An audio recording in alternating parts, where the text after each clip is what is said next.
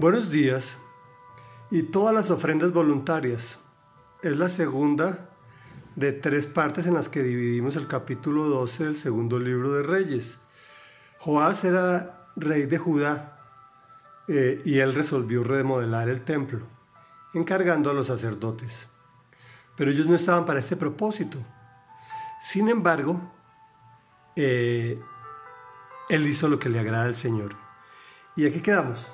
Dice así, los sacerdotes accedieron a no recibir más dinero del pueblo y renunciaron al encargo de restaurar el templo. Sin embargo, el sacerdote Joyadá tomó un cofre y después de hacer una ranura en la tapa, lo puso junto al altar a la derecha, según se entra en el templo del Señor. Los sacerdotes que vigilaban la entrada comenzaron a poner en el cofre todo el dinero que la gente traía al templo del Señor cuando veían que el cofre ya estaba lleno, subía el secretario real con el sumo sacerdote para vaciarlo y contar el dinero que había en el templo del Señor.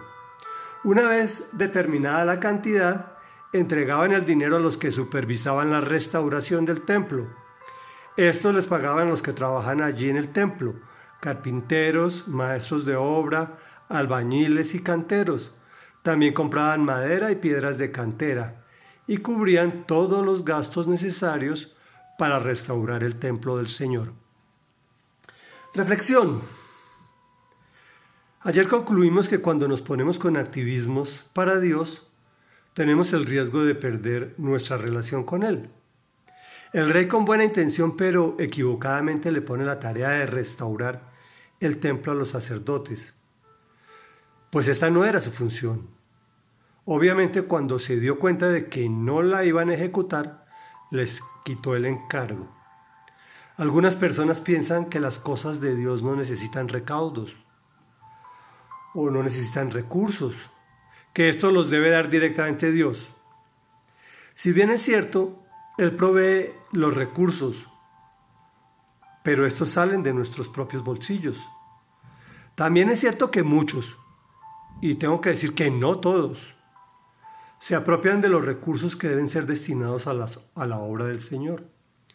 Debemos ser conscientes que ésta se divide en muchos aspectos, especialmente para la manutención de las personas que se encargan de conducir al pueblo al discipulado, es decir, transmiten las enseñanzas de Jesús para que las obedezcamos.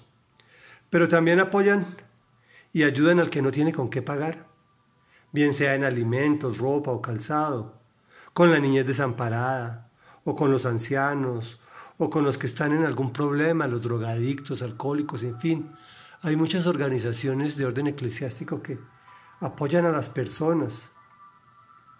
E incluso se conduele con quien tiene afecciones de orden emocional y se preparan y estudian para, para apoyar a estas personas. Y la realidad es que todo esto cuesta. Eso sin hablar de las reparaciones directas, como el caso que nos ocupa hoy, con carpinteros, maestros de obra, albañiles, ingenieros, en fin, comprar materiales. Si bien tienes la posibilidad de ayudar en todo esto, tanto en recursos como con tiempo y disposición, te recomiendo que lo hagas. Recuerda que Dios no se queda con nada y que Jesús, nuestro Señor y nuestro Dios, es judío y Él devuelve con intereses. Oremos, Padre de la Gloria, Santo y poderoso. Hoy humildemente te pedimos en el nombre poderoso de Jesús que nos proveas tanto en salud, en tiempo, como en dinero, para poder aportar en tu obra de forma generosa. Te lo pedimos en tu propio nombre amado Señor Jesús, para tu honra, tu gloria y tu alabanza. Amén y amén.